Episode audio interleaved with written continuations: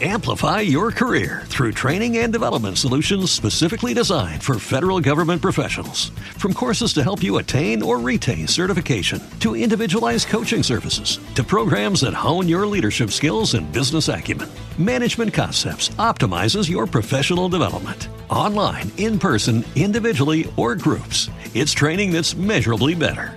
Learn more at managementconcepts.com. That's managementconcepts.com. He did the monster mash. the Monster Mash, It was a graveyard he smash. did the mash, It caught on in a flash. he did the mash. He did the monster mash. Buenos días, buenas tardes o buenas noches, ya sabéis, dependiendo de la hora que estéis escuchando esto. Y bienvenidos a 31 días de terror, el micropodcast que como cada octubre pues sale del pájaro burlón, del podcast del pájaro burlón, y en el que repaso la historia del cine de terror eh, desde los, en este caso, este año, desde los 70 hasta la actualidad. Y hoy vamos con una película como es Kilómetro 666 de 2003. on. Motherfuckers. Just die.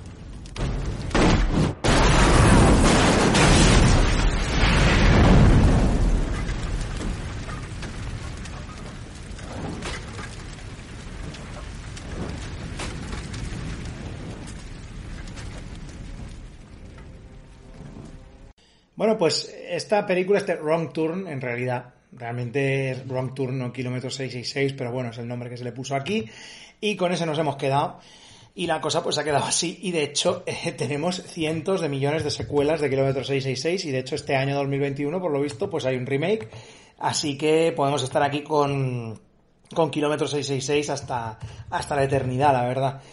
Eh, pues como ya digo, esta película recuerdo, me acuerdo de aquel 2003 ya muy lejano, en el que pues se, se hablaba bastante de esta película y que en general pues era como un- una vuelta, digamos, a, los orígenes, ¿no? Un poco al rollo de los setentero de las colinas tienen ojos o de Deliverance o obviamente pues de la matanza de Texas. Sí que estaba ahí la cosa, o sea, había como esa cosa en el ambiente eh, de que estaba volviendo ese tipo de terror, ¿no?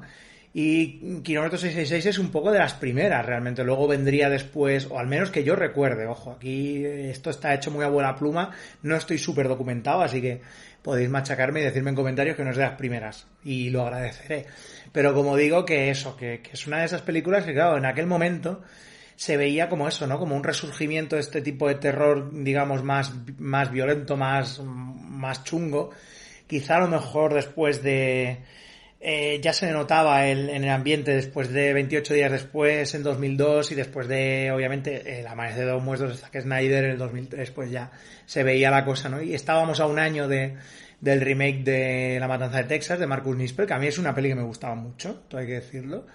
Y, y bueno, este kilómetro 666 está un poco ahí como en medio, ¿no? O sea, está, est- está con ese rollo de que es de estas películas que están volviendo otra vez. eh, O sea, esa, esa, mm, está este tema como de que ya se está transicionando del slasher finales 90, primeros 2000, estamos transicionando de nuevo al, al rollo 70, a este rollo, pues eso, al American Gothic un poco, ¿no? De todo este rollo.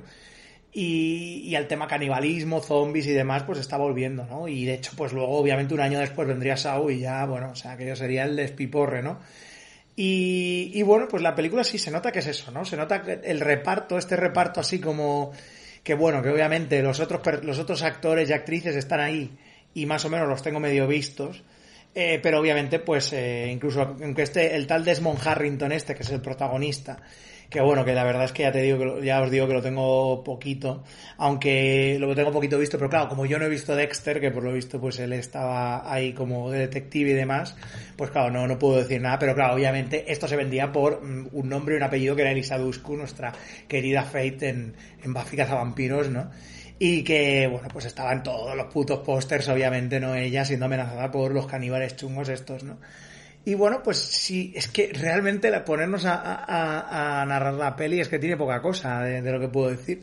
O sea, es una película que luego ha tenido un montonazo de secuelas, muchas probable, creo que casi todas directas a DVD y son estas películas rodadas en Europa del Este que cuando rodas cosas en Europa del Este ya es en plan de, vale, ya, ya sé, ya sé para dónde vais. O sea, ya, ya sé para dónde vais a nivel de ahorro. Y que de hecho en, en, el, en el libro que ha hecho la gente, esta gente del Artistic Metropol, el, el libro sobre los últimos días del, del terror de videoclub, que lo podéis encontrar también en la, en la web de, creo que era Carta, eh, no sé si era Carta Blanca Editores o algo así, o no, Guante Blanco Editores, perdón, no, lo blanco era el guante, no la carta, pues ahí tenéis un repaso de un montón de, secuelas de kilómetro 666 y de cómo pues la, la cosa va fue desvariando bastante rápidamente, ¿no? Aquí pues lo que nos encontramos es con, con este personaje, con, con Chris, que es un tipo que se supone que va a una entrevista de trabajo, pero se encuentra que está cruzando una zona cercana a lo que son los, las cordilleras de los Apalaches y eh, ha habido pues un ha, volcado un, un, camión con productos químicos y bueno pues digamos que la, la, zona principal por la que iba a pasar no no digamos que no pues por ahí no va no va a haber no va a haber nada. Entonces lo que hace es eh, pegar el un giro y se va pues hacia otro hacia otro lugar hace ese wrong turn no y claro pues acaba primero chocándose con con otra camioneta que llevaba un grupo de chavales, ¿no? Entre los que se encuentra Jesse, Elisa Dusko y otros más que son, pues, eso, unos porreros, luego una parejita insoportable que dicen que se van a casar. Y que, claro, obviamente, sabes que se van a convertir todos en picadillo, pero fácilmente, ¿no?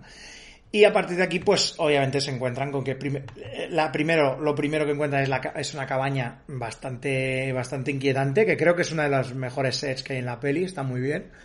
Todo este tema de recrear bien el lugar de los, el lugar donde viven los, los caníbales, estos asesinos, ¿no? En este caso, pues, como son estos, ¿no? Como este que tiene el tres dedos, estos los nombres son tres dedos, el tuerto, ¿no? El tuerto y otro más que no me acuerdo cuál es.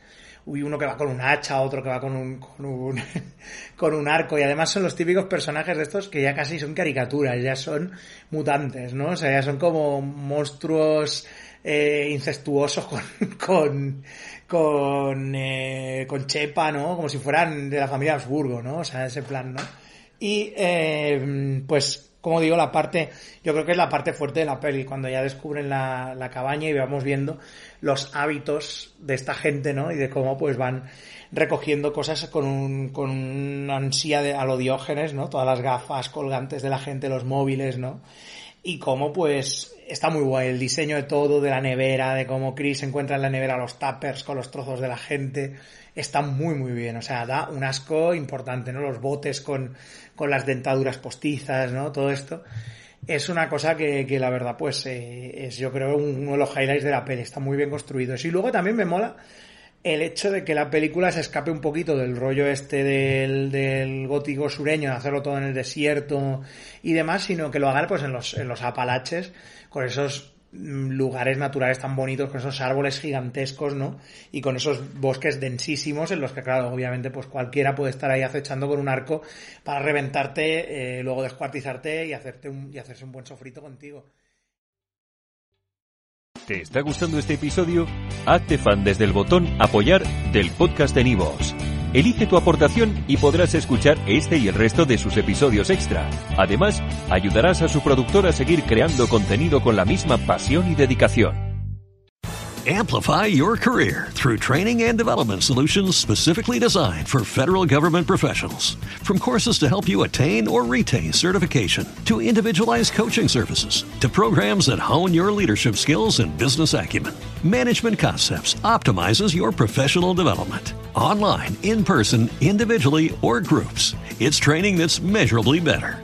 Learn more at managementconcepts.com. That's managementconcepts.com.